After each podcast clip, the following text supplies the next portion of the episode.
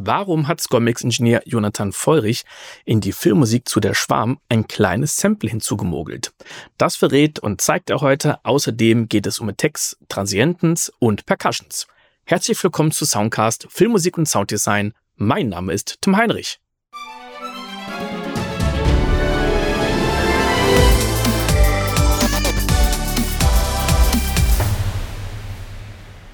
Wir kümmern uns jetzt mal hier um die äh, Whale Attack, so ist zumindest der äh, Titel auf dem OST. Ähm, Im Original oder sozusagen im Film hat Dasha den, den Titel Orca Attack genannt. Ähm, vielleicht hat es der eine oder andere schon gesehen. Da gibt es einen interessanten Moment am Ende der ersten Episode. Und das ist ein sehr langes Stück. Es sind neun Minuten zehn äh, die werden wir jetzt nicht machen, sondern wir werden uns nur um diesen letzten Teil kümmern, äh, wo es dann zu diesem Action-Moment kommt. Ich gucke mal ganz kurz, wie viel ich euch davon vorspiele. Hier die letzten zwei Minuten mal. Machen wir mal.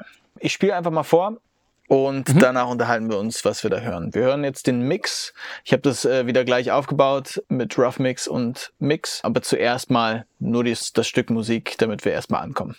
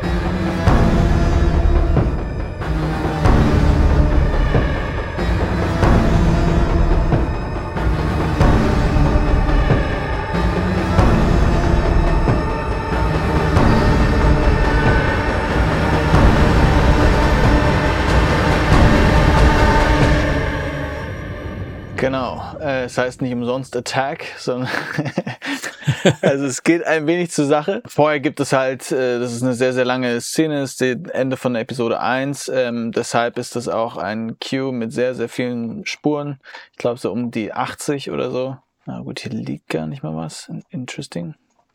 Ja, aber auf jeden Fall äh, habe ich das mal so vorbereitet, dass wir für diesen hinteren Teil mal alles, was nicht spielt, ausblenden es sind schon mal viel mehr Spuren als in dem Cue, den wir davor gehört haben. Genau, da sind es jetzt ein paar mehr Spuren, wobei auch hier ähm, sehr interessant ist mal wieder ähm, so dieser hintere Teil, ne, sobald dieser ähm, triolische Part, dieser Halftime-Part kommt, äh, da haben wir es dann nur noch mit, naja, 26, 30 Spuren zu tun vielleicht.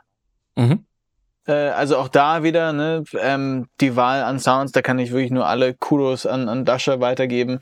Ähm, die hat einfach ein Händchen für interessante Sounds zusammenzustecken und einfach eine, eine total interessante, ja, interessante Produktion da an der Stelle zu machen. Was ich, denke ich mal, hier ganz interessant finde, wäre so ein bisschen auf die Percussion Sounds einzugehen, auf die Pulse Sounds einzugehen und dann vor allem hinten auf diesen triolischen äh, Teil äh, da dem, den einen oder anderen Sound anzugucken. Was grundsätzlich wichtig war, ich spiele mal ganz kurz hier ab diesem hinteren Teil ähm, Rough Mix und Mix ähm, hintereinander weg. Da wird man jetzt dann deutliche Unterschiede hören, die auch mit Pegel zu tun haben, weil wir einfach von der Erzählung her ein bisschen lauter rausgekommen sind als im Layout. Also da bitte nicht ähm, bitte nicht verwirren oder oder irritieren lassen. Wir sind ein Hauch lauter.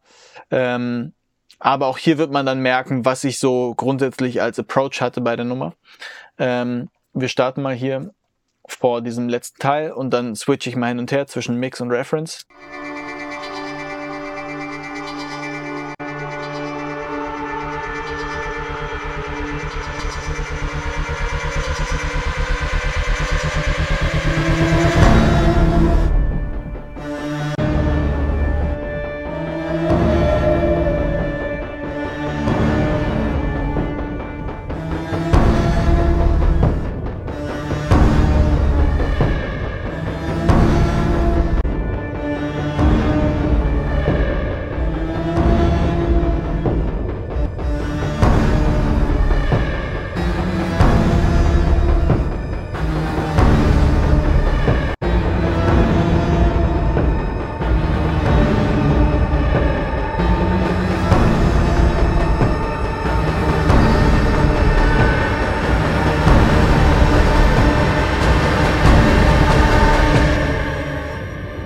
Ja, deutlich. Also ähm, das Original klang mir ein bisschen mulmiger. Und was mir aufgefallen ist, dass dieser eine, der da, glaube ich, alle zwei Takte kommt, der war auch in der Vormischung auch irgendwie wesentlich leiser. Ich hatte auch das Gefühl, dass von diesem Hit die Attack auch nicht wirklich da ist jedenfalls nicht so stark wie in deiner Mischung. Und in deiner Mischung war der Sound wesentlich besser hörbar, auch viel stärker weiter vorne und, und hatte mehr Attack auch und irgendwie mehr Höhen. Genau, also äh, wieder äh, alles erkannt, was was so grundsätzlich passiert ist. Äh, wie gesagt, Dasha hat jetzt natürlich ein bisschen schlechtere Karten, weil sie auch noch ein bisschen leiser ist. Ja, das ist wirklich immer, ich, ich ähm, betone das, weil das wirklich einen Unterschied macht. Ähm, aber es ist genauso, wie du sagst, als ich das erste Mal gehört habe, dachte ich mir auch, okay, wir sind hier, es ist eine Orca, eine Whale Attack, wir sind hier im Wasser, wir haben es mit Booten zu tun.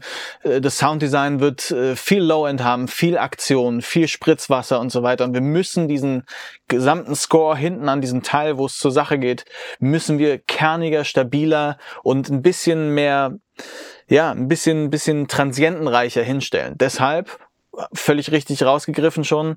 Ähm, die Attack von der Percussion, die immer sozusagen den die schwere Zeit gibt, das ist ja ja, so ist ja mhm. der Groove hinten da in diesem letzten Teil.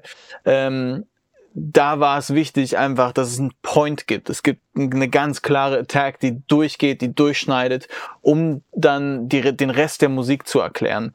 Ähm, und das ist alles grundsätzlich da gewesen. Ich habe das halt noch ein bisschen raufgeholt in dem Fall von dieser Kick-Attack, sage ich mal, habe ich sogar ein bisschen geschummelt und noch was dazugebaut. Das weiß, glaube ich, die Dasche gar nicht, bis sie sich jetzt dieses Tutorial ansieht.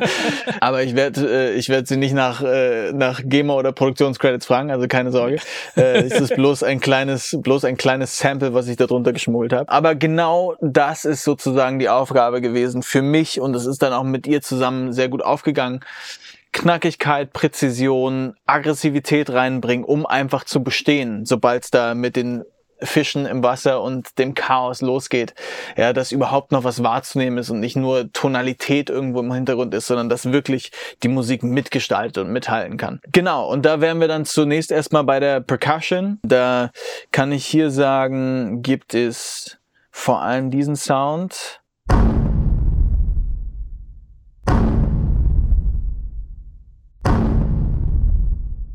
Der heißt irgendwie Cello Short. also es war mal, es war mal ein Cello, irgendwann mal. Who knows, wie jetzt dieser Sound daraus geworden ist. Wie gesagt, äh, Dasha ist furchtlos, wenn es um Pitchen, Soundverfremdung, und irgendwie Kreativität geht. Und wenn es mal wirklich ein Cello war und nicht nur ein Misslabel, was ich ihr jetzt nicht unterstellen möchte an der Stelle, interessanter Sound auf jeden Fall. Ich habe hier hintereinander weg ein paar Prozessoren und zwar einmal ein Transient Designer, wo mehr Attack weniger Sustain ähm, passiert. Danach gibt es ein Low-Ender, also das heißt eine Synthese von noch mehr Sub, von noch mehr von diesem super tiefen Sustain. Dann gibt es ein Imager wahrscheinlich, genau, ein Imager von Ozone, der ähm, die Frequenzen unterhalb von 90 Hertz Mono macht. Ja, das ist ein bisschen so ein Trick aus der Pop-Produktionswelt, wenn Bass Mono ist in der Mitte, dann gibt es einfach so ein bisschen mehr Druck und ein bisschen mehr Stabilität. Wenn Bass Stereo ist, dann hat es halt auch mit Phasendingen zu tun, dass das überhaupt Stereo sein kann.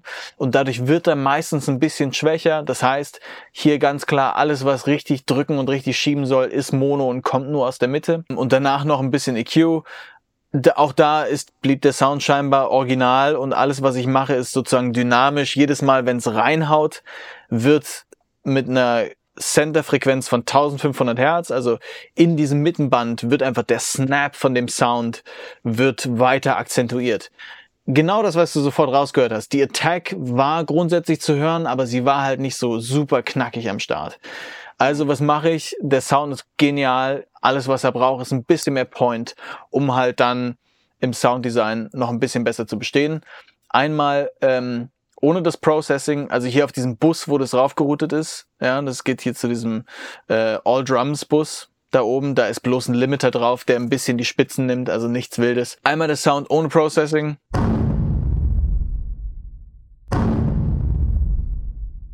Und einmal der Sound mit Processing.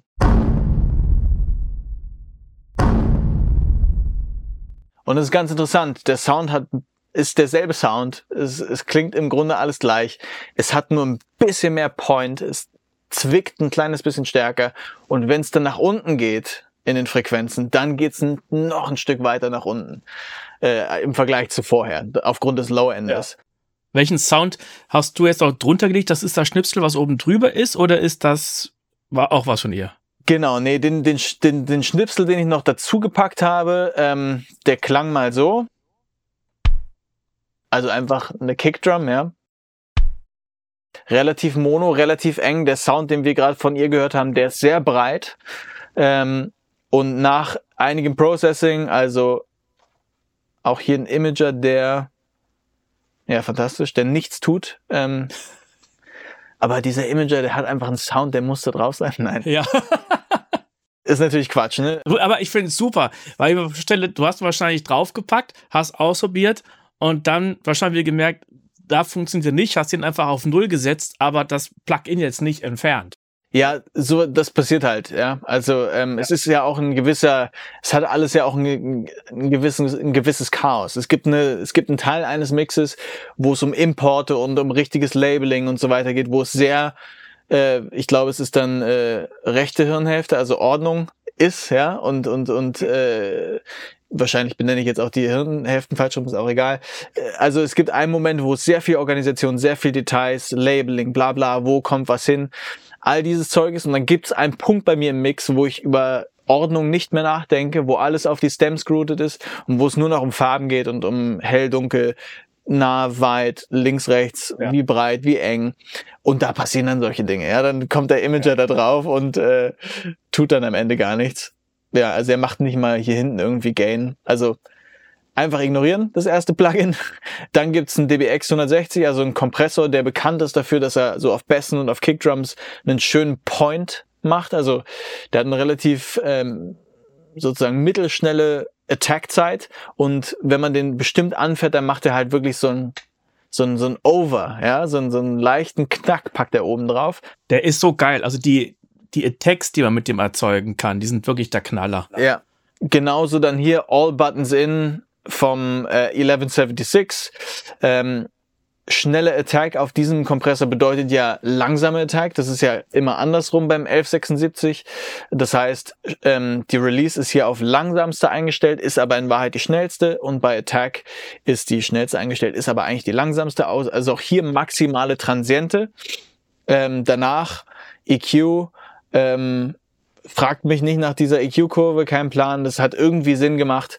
Ich höre dann so einen Sound halt mit diesem, mit, zusammen mit dem Sound von Dasher, den ich akzentuieren möchte und EQ das gar nicht solo, sondern EQ nur das, was mir irgendwie was bringt. Ich nehme wirklich dann den EQ und, und äh, gehe durch die Bänder und gucke, wann ich den Originalsound verbessere und wann ich ihn verschlechtere. Ähm, und dann kommt hier sowas zustande. Also EQ, danach nochmal Distortion, oberhalb von 400 Hertz, warum nicht? Und dann gibt's noch mal auf 42 Hertz, auch auf dem Allen-Setting, ja, äh, gibt's noch ein bisschen Low-End über den Waves R-Bass und dann klingt es halt vorher so und danach so. Ja, also ein bisschen clickier, ein bisschen fetter, ein bisschen mehr Dirt, sage ich mal. Ja, ja. Und zusammen klingen die beiden Sounds dann so.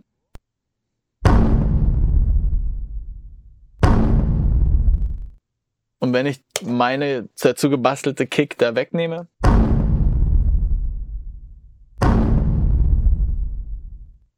es ist nicht viel Unterschied, aber der Unterschied ist, dass in der Mitte plötzlich eine Transiente ist.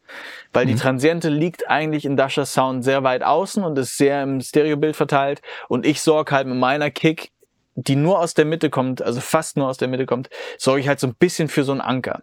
Ich äh, lass nochmal laufen und schalte immer je nach Schlag dazu und weg. Also hier so ein bisschen auf das M, auf das Mute gucken.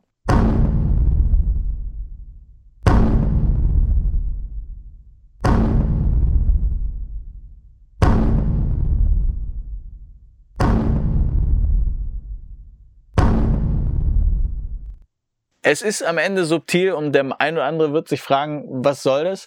Aber es sorgt halt im Zusammenhang auch mit der Musik dafür, dass einfach der Punch nicht nur aus den Seiten kommt, sondern auch aus der Mitte. Und das habe ich halt zu dem Zeitpunkt in keinem anderen Sound gefunden. Also parallel gibt es dann hier noch diese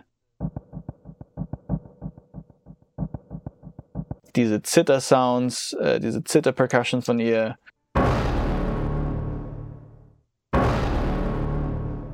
Und diesen Bass, der gelayert ist unter diesen Sound. Ähm, aber parallel dazu findet sonst nichts statt, was mir noch Transiente hätte geben können. Also muss man dann manchmal halt äh, etwas dazu basteln.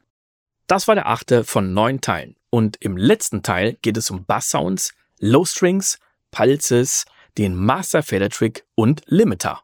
Und wenn dir dieses Format und dieser Podcast gefallen, dann würde ich mich sehr über deine Unterstützung freuen, denn es braucht wirklich sehr viel Zeit und Arbeit, die Folgen aufzunehmen, zu editieren und online zu stellen.